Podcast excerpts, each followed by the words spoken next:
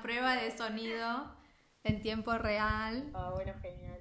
Con grabado ya, ya, está, ya se está grabando. Ahí estoy como haciendo Ah. ajustecitos.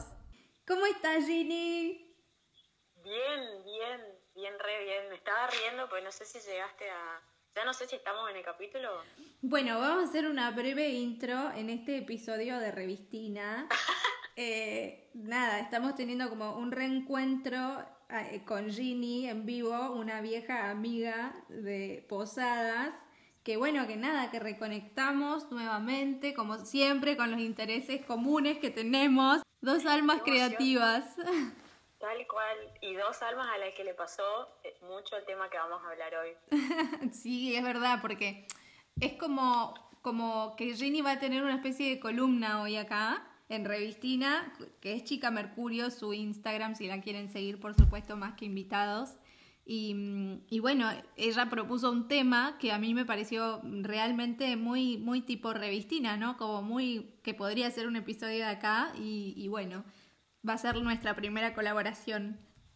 Exacto, súper charlable y debatible y todos los adjetivos y verbos que le pueden poner a esto. Em, bueno, hola Pieri, me reía porque antes de que me llames, eh, Sí. me dio muchas gracias. Seguramente hay gente que no es de Posadas o no es de acá de Argentina. Y en la Argentina es versátil, sí. pero sí. Pero hay, hay, hay bastante en posadas igual.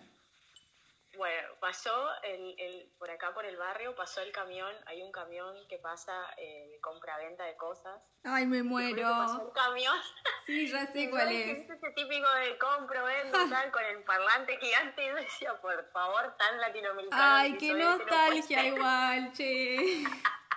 Grabámelo la próxima y pasámelo por porfi, que acá no hay. Y si pasa va hablando en danés, así que no me enteré jamás, ni idea.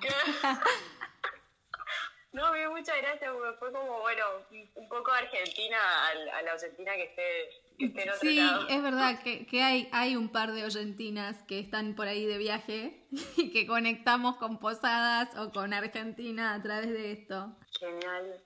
Y bueno, nada, el tema que, que le propuse a Pieri. Hola a todos, soy Cini. Sí, por soy supuesto. parte de.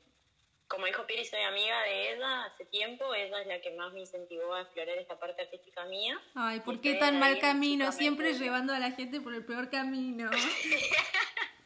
Por el camino No, que me generó las críticas que vamos a hablar hoy. Ay, Dios. Perdón. No, bueno, pero es necesario. Fue justo y necesario. Vos escribís en tu blog, contémosle a, Sí. a los que están escuchando esto por primera vez que vos en realidad eh, estudiaste Derecho, pero tenés como un gusto por la escritura. Yo a Ginny la conocí en un taller de escritura creativa. Entonces, bueno, claramente que eso es algo muy tuyo, muy una característica muy tuya. Y creo que desde entonces seguís teniendo un blog, ¿no? Sí, sí, sí, por supuesto, sí. Lo sigo teniendo, es eh, lachicamercurio.wordpress.com, después seguramente vamos a compartir eso. Claro que sí. Eh, eh, y sí, lo tengo, en realidad lo tenía desde antes de conocerte, así que me digo que la semillita había, se había plantado antes, pero Ay, bueno, qué suerte. le empecé a dar más pelota a partir de ahí. sí. No me siento tan Le responsable.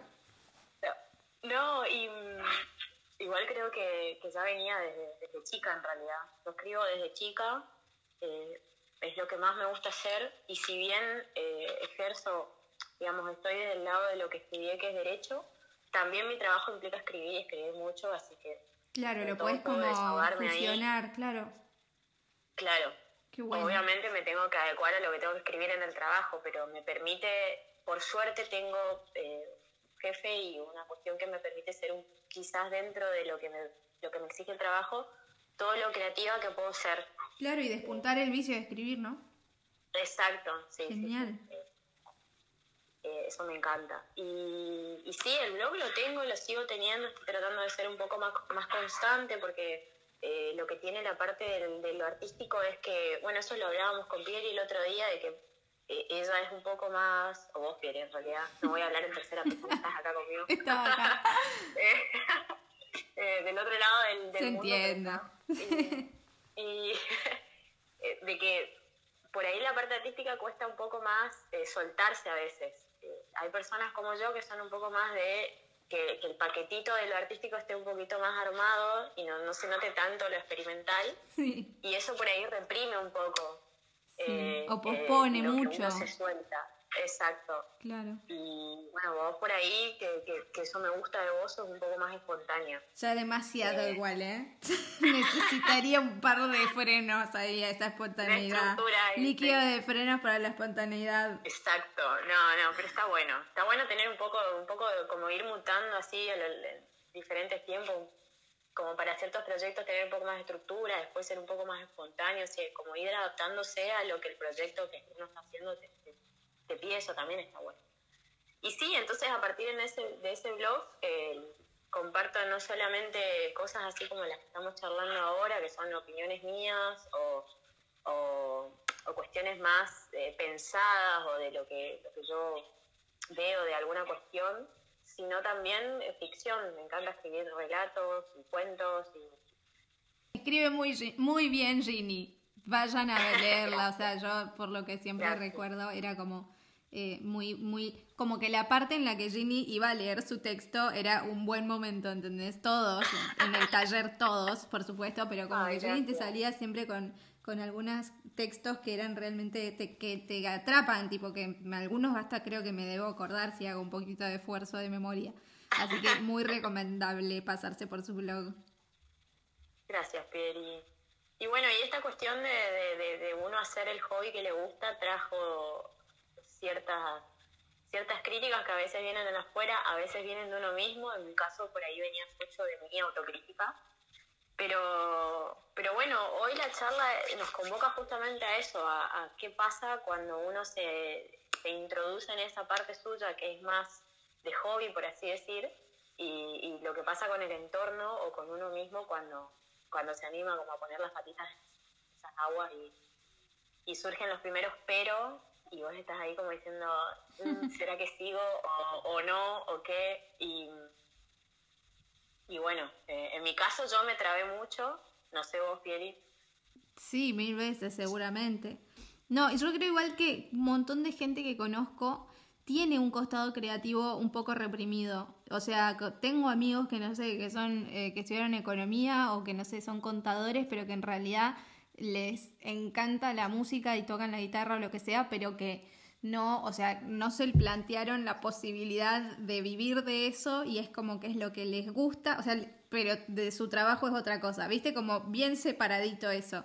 Creo que cada, persona con la que hablas un poquito, tipo, le terminás descubriendo o que le gusta la música o que toca algún instrumento o que le gusta la fotografía o escribir o leer o el cine o lo que sea.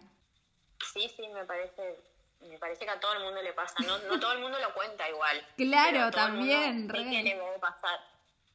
Eh, me parece sano que tengamos como un espacio eh, personal dentro de nuestra vida en la que podamos salir un poquito de esas estructuras así y hay, gente que lo hace a partir del deporte también. O el deporte, total. Muy ahí. Escuchá, ya eh, que lo decís. hay que tener. Ni hablar, ya que lo decís, hace un par de semanas yo me estaba acordando con Iván de una secuencia que una vez una persona mayor eh, dijo, allegada a mi familia, no de mi familia, pero allegada, pero más grande, dijo algo así como, no, por suerte mi hijo ya no, no va a recitales, está, estaba hablando de su otro hijo más, más joven que sí estaba en la edad de ir a recitales y esas cosas. Y en el momento en el que esa persona dijo eso, yo trabajaba en una productora de música, o sea que el 90% de mi trabajo era organizar, estar como en la parte desde administrativa hasta la producción y lo que sea, estaba tipo eh, todo el tiempo en recitales o trabajando o pensando. Para esto señora. Eh, y claro, y fue como que miré el cielo así, como, como que hice que no escuché, porque yo era como una persona joven y a su vez al hijo al que ella se refería, que dijo, no, por suerte ya no está yendo a recitales, era de mi edad. Entonces, no, no, o sea, me sentí un poco atacadísima, pero fingí demencia, miré el cielo y fue como, no me hice cargo y como que se lo... Claro, tal cual, Serenity Now. Y como que no me hice mucho cargo en ese momento y lo dejé pasar, pero se ve que no pasó tanto porque hace una semana, claro, esto fue hace como 7, 8 años, hace una semana le digo Iván, che, vos sabés que una vez una persona dijo, por suerte que mi hijo ya no es este hijo el que estaba por ir al recital, me refería al otro más joven, porque si, si fuera de este estaríamos en problemas o algo así, como diciendo recital, un viejo. Y yo quedé como, mm", y bueno, y como que se lo plantea a Iván y me dice, pero es una estupidez lo que te dijo esa persona. Porque pensá, es la gente en el deporte, me dice, es como si una persona de, no sé, 65 años quiere ir a ver un partido de River o de Boca y es un pelotudo porque quiere ir a ver un partido y, a, esa persona nadie le va a decir tipo, uh, no, por suerte fulano no está en el partido. No va más a la cancha. E, ¿Entendés? Como ya no está en edad de ir a la cancha, no. Tipo, entonces como... ¿Vos me entendés? Claro, o sea, no era ni, ni siquiera que el chico estaba, no estaba con sus banditas, ponele, porque hay gente que también como que lo opina así, o sea, ni siquiera se estaba dedicando a eso, se estaba yendo a mirar. Claro, fue como... Esparcimiento personal. Esparcimiento personal, ¿entendés? Y yo quedé como, no, no, o sea, y ahora que recuerdo fue porque mm, hace un par de semanas nosotros íbamos a ir a un recital de los Red Hot Chili Peppers, que al final no pudimos ir, sacamos las entradas, bla, bla, era en, en una ciudad que se llama Bratislava, que es eh, ¿cómo se llama ese país? Eslovaquia, y estaban carísimos los pasajes, y entonces como que no fuimos al final. Y yo estaba como, uy, pero soy una vieja boluda que quiere ir a un recital y no sé qué, y como que ahora me acordé a qué salió todo eso, ¿entendés? Y como que, hello, pasaron, como dije, casi 10 años de esa señora diciendo eso, y yo sigo queriendo ir a recitales, Ginny, y ya era vieja en ese entonces para ir. No, no, no, no, no. No, yo lo que haría por estar en ciudades más cercanas a, tantos recitales que están pasando ahora. Ay, pero en Argentina hay muchos, ¿no? Hubieron muchos, creo. Sí, sí, últimamente sí. Mm. Sí, sí, Pero bueno, acá eh, mi situación económica en este momento no me permite, así que eh, ese esparcimiento personal va a otro lado. bueno, ya, ya vendrán, ya vendrán. Pero bueno, eh, con hay tiempo. sí, hay tiempo, hay tiempo todavía. Por suerte no nos vamos a juzgar. Señora. Eh, ¿Entendés? No nos vamos a juzgar. No, no, no, total. Em, y con respecto a esto que estábamos charlando, eh, de, las críticas, yo lo que hice, eh, bueno, porque quizás no, no, me siguen todavía en redes y no vieron la encuesta, yo decidí decir, bueno, esto me pasó a mí, esta crítica en cuanto a lo que es escribir o hacer una cuestión distinta a lo que estudiaste o a lo que se supone, entre comillas, que tenés que hacer a tal edad. Claro. Entonces te voy a... Eh, no quiero que sea solamente mi, mi experiencia y la de Pieri, que también la conozco, conozco su experiencia, eh, sino como que hacer preguntas y ver si del otro lado de la pantalla alguien también había, había pasado por esto. Y el abrumador 98% me dijo que sí. Y sí, re. Que sí, que, había, que había sentido críticas no constructivas, aclaremos, cuando se empezaron a, explorar esa parte artística o de hobby en general, o incluso profesional, porque hay veces que eh, me, tocó respuestas de personas que yo las conozco y sé que, por ejemplo, eh, decidieron elegir una carrera distinta a la que se suponía que tenían que hacer que no tiene que ver con, con el arte o con los hobbies, pero era eh, como la que no, no, estaba bien. Ok. Eh, entonces, eh, bueno, les pasó. Y otras preguntas que hice fue, ¿por qué creen que pasa eso? Y la verdad que las respuestas fueron, o sea, muy directas.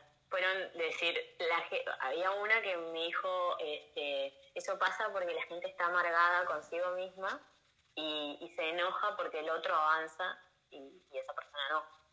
Puede ser. Sí. Eh, puede ser eso. Yo opino que también puede ser eh, quizás ciertos prejuicios que hay con Mega, sí, sí, hay muchísimo. Eh, trabajos o actividades. no sé vos qué pensás que puede ser. Sí, pienso que, que eso, como que hay prejuicios, por un lado, cabezas muy eh, cerradas, muy duras, como las de esta persona que decía que había un cierto límite de edad para ir a un recital. Eh, entonces, como, como que pueden haber personas que, que, no entiendan, básicamente, que no forme parte de, su vocabulario ni, ni, ni, que se lo puedan permitir, ¿viste? Mentalmente. Pienso que habla más que es más un problema de ellos que de uno. Bueno, sí, eso. Eso vi en las respuestas, que era siempre problemas salvo uno que otro que, que, que opinó como que la crítica era como interna en el sentido, me parece que cuando hay una crítica interna, y lo digo con experiencia porque la crítica venía de mí más que nada, sí. es porque tengo miedo justamente, o en su momento tenía miedo justamente, a que se diera, diera lugar yo a esas críticas que sé que ocurren, a las críticas del otro. Claro. Entonces, me es como decir, eh, ya me estoy metiendo en una parte media psicológica, pero decir, eh, me reprimo yo antes que me reprima el otro. Y así tengo un cierto control en la situación. Sí, sí, sí, eh, lo reentiendo. Y, y lo que sí me llamó la atención es que a la pregunta que hice de si lo superaron o qué hicieron, qué hicieron para superarlo, muchísimo, o sea, todas las respuestas fueron sí lo superé y seguí, o sea, seguí igual, no me importó nada. Hay una que dijo, activé el que me importa. muy bueno. Y el otro que dijo, había una respuesta muy buena que me dijo, ya tú sabes a brillar, mi amor, el resto que se tire purpurina. Y sí. Creo que me la voy a tatuar a esa, a esa el resto que se tire purpurina. Pero re. Eh, pero no es fácil decir, o sea, me parece que si bien toda la gente sintió su, su deseo interno, yo también lo seguí, vos también lo seguiste, eh, no es fácil ese proceso entre animarse, recibir la crítica y que llegue un punto en el que decís, bueno, más sí, o sea, yo lo hago, después. No, obvio que no. Sí, yo creo que es como que cuando vas creciendo eh, también, no sé, como las experiencias personales, con quién te rodeas, eh, todo eso, como que termina siendo... para... Yo creo que tuve, que no fue de un día para otro nada, igual no siento, no sé qué es lo, a qué te referís de lo que hice, de viajar. Como que, no, bueno, eso también, pero ¿qué hiciste? O sea, Vos me contaste que recibiste críticas cuando te entraste en estas cuestiones que eran... Ah, como culturales, sí, sí, sí. Oh, bueno, sí. ¿Y cómo, cómo superaste esas críticas? O sea, como no me decís que no fue un día para Al principio era como... ¿Qué usaste para, para pasar esa... Me era inevitable. Me era, me era inevitable. Era como que era más allá de mí, siempre tener como un, cosito, un blog, una página de Facebook. Lo primero que tuve fue una, una página en Facebook que se llamaba Expresarte, me la abrí en el 2012. Eh, han pasado 84 han pasado, sí, mil millones de años. Y como que, claro, 2012, bueno, muchísimo.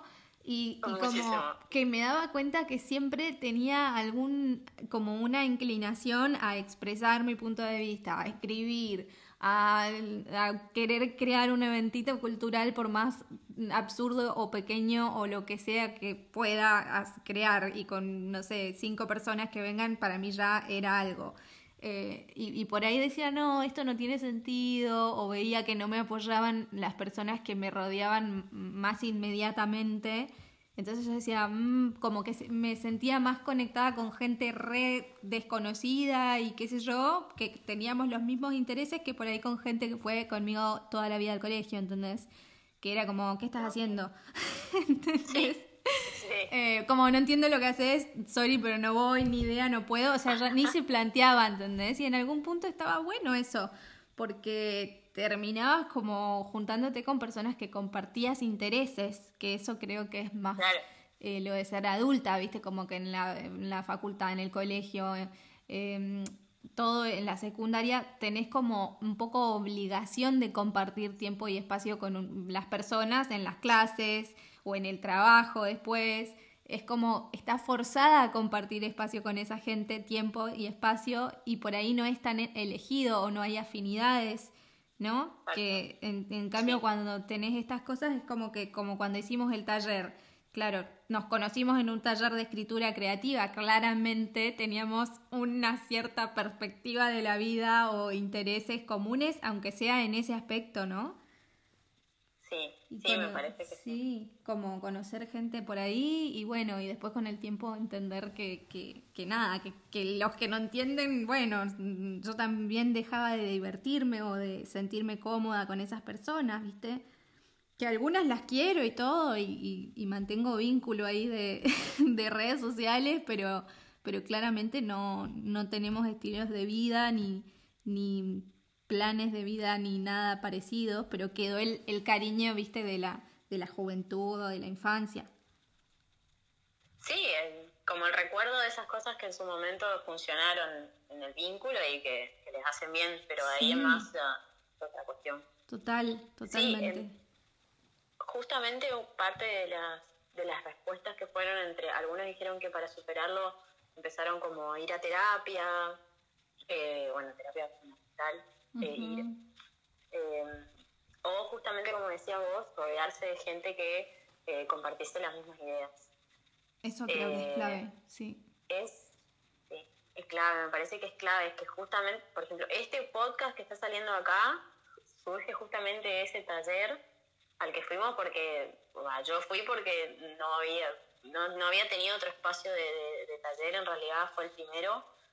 Y, y, si vos no tuvieras abierto en su momento a hacer una cosa así, más allá de las críticas, no, nunca nos hubiéramos conocido, o quizás sí, no sabemos, pero como que esos espacios que son un poco como eh, cortes a lo normal, por así decir normal entre comillas, permiten como eh, que, que, el otro que se siente un poco extraterrestre por ahí tenga como ese espacio para decir, ah, bueno. Eh, Pertenecer, claro. acá hay cinco más inscritos que, que también escriben como yo o, intentan escribir y está genial.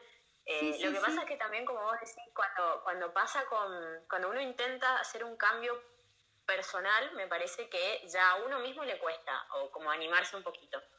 Y, y, eso de pertenecer que decís es clave, porque cuando vos, a, veces uno cuando siente que no pertenece, lamentablemente como que lo, lo, lo natural en la mayoría de las personas es mantenerse dentro de las, de las cosas que le van a hacer pertenecer. Sí, sí. Entonces, si se anima a salir un poquito de ese círculo y si te critican un poco tus amigos de toda la vida de la secundaria, y bueno, y capaz que, que no lo hagas porque te va a costar un poco más salir. Sobre todo cuando uno es más chico, cuando vos sos más grande decís, bueno, ya fue, o igual, pero cuando uno es más chico está un poco más influenciado y se traba un poquito más. En sí, sí, o son personalidades también, hay veces que, que no, también. ya no importa la edad, sino que es una, una manera de ser de alguien que no quiere nunca salirse de la norma, ni de lo establecido, ni de los caminos que ya están trazados y hacer algo distinto. Exacto. Pero me parece que los resultados siempre están buenos. Eh, en, en cuanto a quién, de dónde recibieron las críticas, la mayoría me respondió eh, que mm, por parte de la familia. Sí, lo vi, yo voté y... cuando apreté, sí, sí, sí, me di cuenta que era el que más respuestas tenía. El que más, sí, y, y un par de personas, eh, por gente que no conoce, que bueno, se critica obviamente sin saber, y, y también de, de sus amigos. Sí, y además los amigos que, que, además algunos te lo van a decir en frente y hay otros que te lo van a comentar y no, ni te vas a enterar. Exacto. lo puedes suponer después, como te digo, yo lo podría, cuando me pasaba yo lo podía suponer porque me daba cuenta que no me soporteaban, no sé, si yo iba a hacer una crónica o a cubrir un evento cultural en algún lado y después compartía la nota, y me daba cuenta quién leía mi nota y quién me lo soporteaba a lo que yo estaba haciendo y quién fingía demencia absoluta y no. como vos con la señora. Claro, claramente. Eh, pues, claro, y como la señora... Por Dios, Pierina, por Dios. Fingiría demencia cuando veía mis notas. Eh, o sea, no, no, eh, eso no es importante, eso no pero bueno, son como limitaciones de los otros, que uno no, se tiene que hacer cargo. No, no, por supuesto. Creo que, ese fue el cierre de todas las respuestas. La mayoría dijo que sí, que igual se enfocaba en otra cosa o disfruto mi camino y sigo o que se mucho labor interno también porque creo que todas esas cuestiones que, que, que, te obligan al final a mirarte a vos.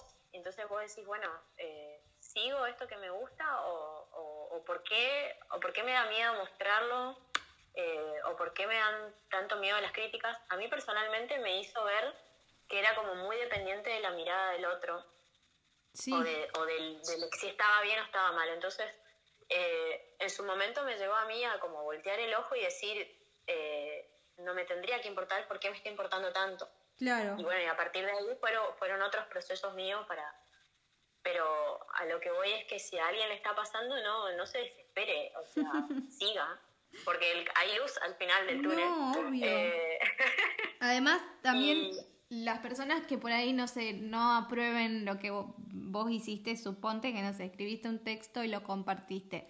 Eh, y bueno, si la persona que no está de acuerdo simplemente lo verá y lo ignorará y seguirá en lo suyo. Y lo único que eso va a hacer, supongo, imagino, es convocarte a, a las personas que sí les interese o sí les guste o sí, como que los demás no, no, no te darán pelota, seguirán con sus vidas y se olvidarán a los cinco minutos. Entonces, esto lo vi como en un documental que decía como que, que las personas eh, hablaban de los haters o esas cosas. Y es como que esas personas lo que vieron no les gustó por cinco segundos, lo ignoraron o lo criticaron o dijeron esto no me gusta, en fin, no le dieron pelota, pero se olvidan a los cinco segundos y ya encuentran otra cosa que no les va a gustar o que sí les va a gustar porque hay una lluvia de estímulos impresionante en el mundo y en, el- en internet, que tenemos el mundo en un celularcito todo el día disponible para, para ver todo.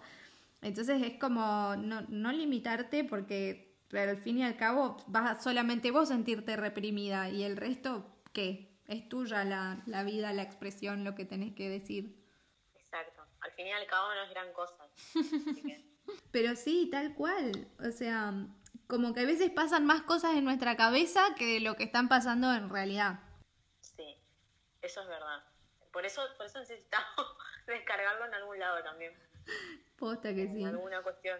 ¿Y, y vos, Rini, qué, cuál fue la, digamos, la ecuación que terminaste haciendo para retomar con tu blog y con Chica Mercurio y todo eso que me contaste que lo habías dejado por un tiempo? Eh, la verdad que no sé si hubo como, como algo en particular, sino que durante todo ese periodo en el que estuve ausente, eh, me dediqué a verme a mí por qué me afectaban tanto determinadas cuestiones. Es como que hubo toda un- una, una vuelta a decir, eh, dejo de exteriorizar ideas en dibujos, en escritos y demás, y me centro en tratar de aclarármelas yo primero antes de, volver a, volver a, sacarlas. Porque en ese momento yo particularmente estaba muy, muy bajoneada por las cuestiones personales Ujú. y como que sentía que lo que, que lo que compartía no, no, no estaba bien. No porque tuviese alguna cuestión literaria que estuviese incorrecta o porque yo no me sentía bien, entonces sentía que lo que yo creaba tenía como ese tinte y no quería compartirme así. Ok. Entonces, eh, entonces decidí como, porque si no sentía que a- a veces pasa que uno está tan como, como delicado eh, emocionalmente que, que cualquier cosa que pase afuera le afecta mucho. Entonces yo no quería, eh, no sé, poner un, un texto afuera y que no sea bien recibido o que lo que yo tuviese dado eh, mostrando sea tan bajón como estaba yo, porque no quería compartir ese Claro. Entonces dije, no, Mm, corté y dije, me voy a tratar de limpiar yo porque me parece que todo lo que está afuera en realidad es eh, obviamente una exteriorización de lo que tenemos adentro.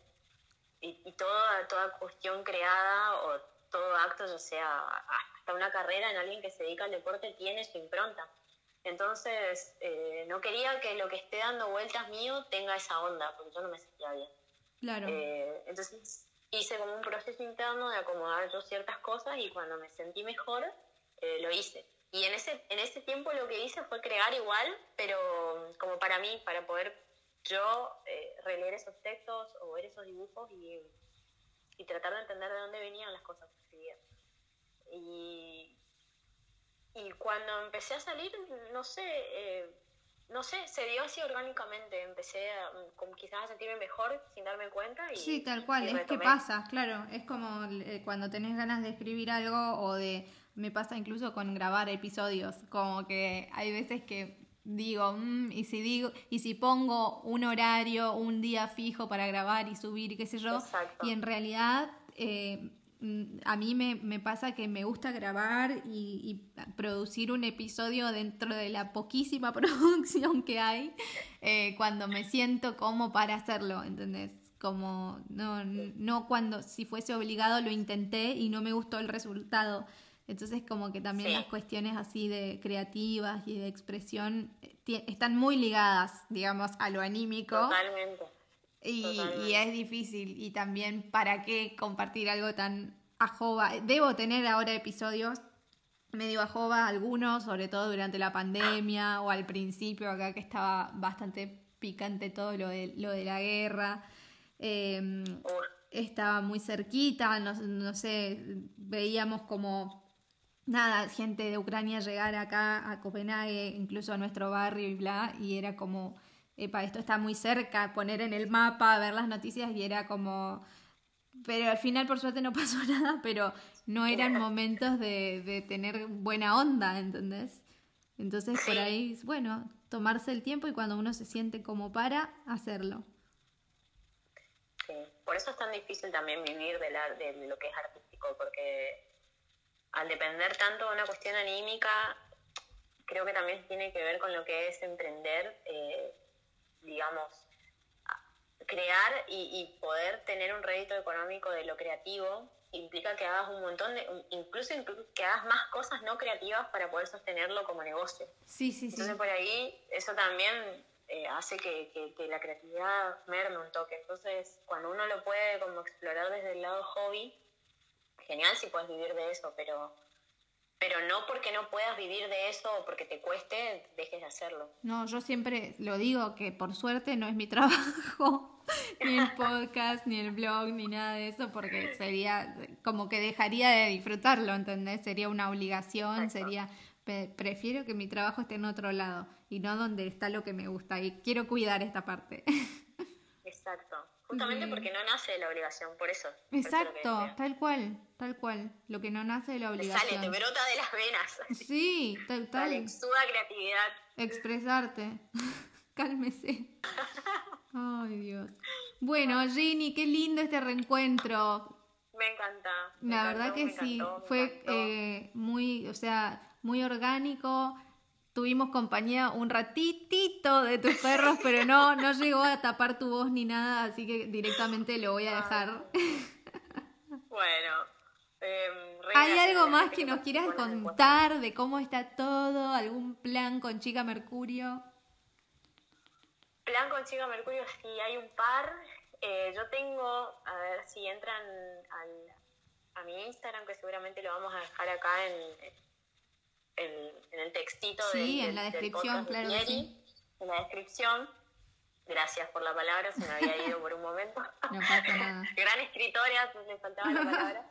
este, em, ahí pueden acceder al link de, mi blog y van a poder ver también los demás enlaces que tienen que ver con, con la página de Facebook, si alguien tiene Facebook, o el YouTube.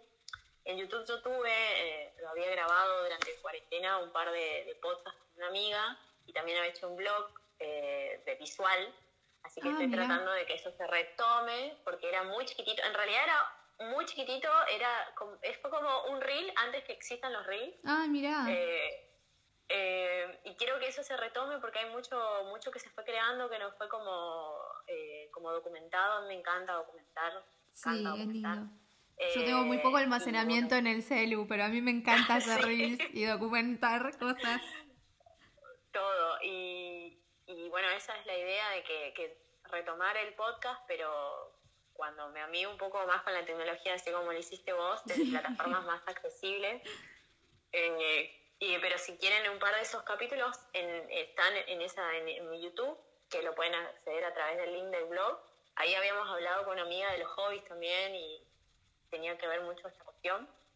Y Mientras tanto, seguiré, voy a, estoy tratando de ponerme un, eh, una meta de, compartir textos todos los jueves. Bueno, eh, organizando la creatividad. para que la gente se, se inspire a escribir, porque también uno quiere que salga como un poco como un poco más armado, pero no, lo que sale sale y si alguien quiere compartir sus propios textos, la idea está que, que, lo compartan, lo podemos subir al blog, que se que sea algo Claro. Y, bueno, y, Revistina, las colaboraciones con Revistina, qué sé yo, una al mes. Bueno, eso te iba a decir. Quería mantener las colaboraciones con Revistina, claro. por supuesto. Y, y, fuera de eso estoy esperando que ahora eh, me tienen que confirmar eh, cuándo sale el libro en el cual voy a estar participando con escritores de La Plata, Uy, del Círculo de Escritores de La Plata. Me llamaron antes de ayer que ya habían mandado toda la imprenta, así que cuando salga ese librito les voy a Ay, qué lindo. Bueno, Sí. después vemos cómo me lo haces, me haces llegar una copia. Ay, sí, sería espectacular. Me encanta, me encanta. Bueno, Gracias, Jenny. No, gracias a vos. Para mí fue como que, que nos tomamos un, bueno, yo un vaso de agua, pero eh, como un mate, ¿entendés? Eh, la próxima Sí. hacemos con matecito o café. Bueno, allá qué hora es? Casi el mediodía, ¿no? Sí, 11.59. Bueno, casi mediodía. Pero en fin, Bueno, que- pero ya viste que estiramos el mate. Sí, sí, es verdad. Ah, bocado, así que no Como que se puede tomar mate en cualquier momento. Estoy re contenta Exacto. con este reencuentro y con esta espontánea colaboración. Ojalá que les guste a la Argentina. También eh, estaría bueno que nos cuenten después de escuchar esto. eh, bueno, ¿qué les pareció? Si, ¿Cómo viven esta, esta temática de las críticas no tan constructivas que por ahí te terminan destruyendo? Son críticas destructivas y que te paralizan un toque. Eh, si las Exacto. tuvieron en algún momento y qué hicieron para, para superarlas o para lidiar con ellas. Exacto, me encantaría saber, para que aprendamos todo y nos destrabemos si estaba alguno ahí en el pocito. Sí, sí, sí, acá todos tratando de destrabarnos. Bueno. Qué lindo, te, te juro que hace mucho no le sonreía tanto al celular. Ay, boludo. Como que te estoy mirando. ¡Qué aparata! Bueno, Rini, sí, te juro que es que es como un reencuentro, ¿entendés? Estamos tan lejos, pero bueno, cerca, de, de algún modo cerca. Con esta conexión de la que hablábamos, con esta conexión de la que hablábamos, de que los intereses de, de las cosas afines terminan convocando a la gente, aunque la gente esté muy lejos, como la Argentina, que están en Posadas, en España, en Buenos Aires, en Copenhague, están por todos lados la Argentina. Eh, y bueno, ahora supongo que al- algunas personas de Chica Mercurio se vendrán también a escuchar este episodio y nos contarán desde Sí, dónde lo escucharon. ¿cómo